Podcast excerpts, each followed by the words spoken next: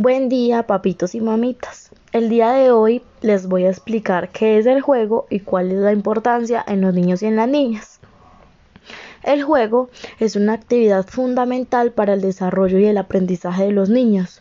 Al inicio son simples movimientos corporales que poco a poco se van ampliando y haciendo más complejos para introducir otros elementos. Con el tiempo, el juego permite al niño desarrollar su imaginación, explorar su medio ambiente, expresar su visión del mundo, desarrollar su creatividad y habilidades socioemocionales. Tenemos como juego la hormiga y el oso.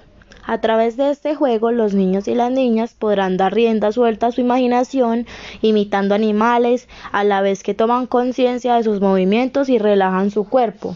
Este juego permite a los niños y a las niñas entrar en contacto con su cuerpo y sus movimientos, así como tranquilizarse y reducir el estrés. Primero, bien claro y de forma progresiva marcaremos al participante lo que vamos a hacer con el cuerpo. Segunda, que es la primera acción, vamos a jugar a hacernos muy pequeños o pequeñas como si fuéramos una hormiga. Podemos mover los brazos como si fueran las patitas de la hormiga. Con esta primera acción vamos a estar provocando una tensión muscular en todo el cuerpo. En la segunda opción, que es la tercera parte, Vamos a imaginar que poco a poco el cuerpo se va convirtiendo en un gran oso que camina lento y relajado por el bosque, caminamos disfrutando de los árboles y saludamos a los otros amigos osos. Con esta segunda opción vamos a estar provocando la relajación de los músculos. Estos juegos, este jueguito se podrá repetir tres veces. Eh, bueno, papitos y mamitas, como ya vimos un jueguito para interactuarnos más sobre cómo es el juego, vamos a seguir. Entonces, Está claro que imaginar el mundo de la infancia sin el juego es casi imposible.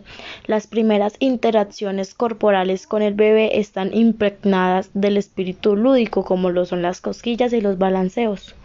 Los contactos lúdicos iniciales cuerpo a cuerpo van distanciándose y se empieza a ver a las niñas y a los niños empleando su cuerpo de manera más activa e independiente en saltos, deslizamientos, lanzamientos, carreras, persecuciones y acciones más estructuradas que conforman el juego y las rondas. El juego entonces hace parte vital de las relaciones con el mundo, de las personas y el mundo exterior, con los objetos y el espacio.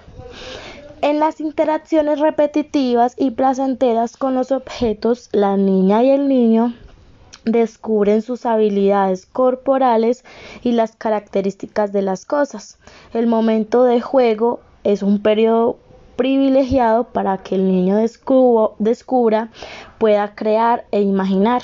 El juego les permite a los niños y a las niñas expresar su forma particular de ser, de identificarse, de poder experimentar y descubrir sus capacidades y sus limitaciones, amar su propio mundo y destruirlo y reconstruirlo como el juego de construir y destruir torres para en ese ir y venir constructivo, estructurarse como un ser diferente al otro. En ese tránsito personal del juego se entra en contacto con los otros en el mismo nivel, siendo todos compañeros y compañeros de juego, compartiendo el mismo estatuto de jugadores, sean mayores o menores. También el juego pues es un lenguaje natural porque es precisamente en esos momentos lúdicos en los que la niña y el niño sienten mayor necesidad de expresar al otro sus emociones, sus deseos, sus intenciones, sus sentimientos.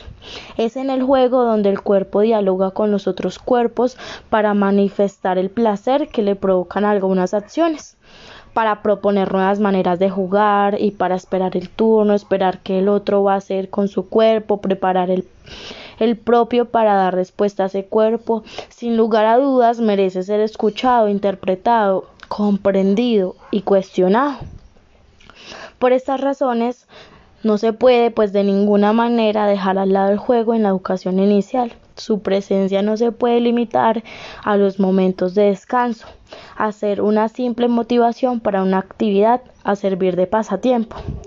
Entonces, hablar del juego em, en la educación inicial es hablar de promover la autonomía, de reconocer la iniciativa y la curiosidad infantil como una fuente de comprensión del mundo que los rodea, situación que ha de ser reconocida y acompañada por las, las maestras, los maestros, los papitos, entonces, como último, papitos y mamitas, el juego se convierte en un contexto de escucha de las capacidades y potencialidades de las niñas y los niños, donde los maestros, las maestras, los papitos pueden realmente reconocerlos desde sus lenguajes.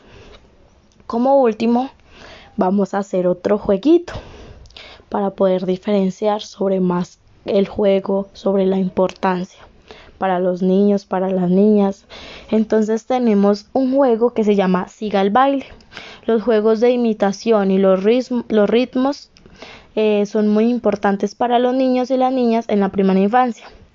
Entonces, cada participante eh, tiene la posibilidad de dirigir al baile. Recomendamos este juego especialmente para los niños eh, y las niñas. Entonces, bueno, entonces empieza así, de que ponemos, nos ponemos en ronda todos, ponemos canciones con las que los niños y las niñas les guste bailar, se elige un o una líder del equipo que marca quién va a comenzar a bailar.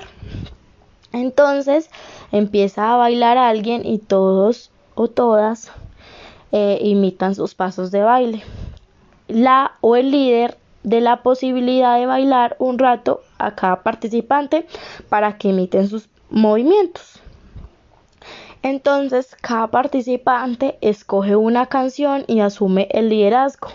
Al finalizar, se cambia de líder para que cada niño vaya siendo líder de poner su propia canción, la canción que quiera bailar, para que los compañeritos imiten sus movimientos. Esta es la importancia del juego.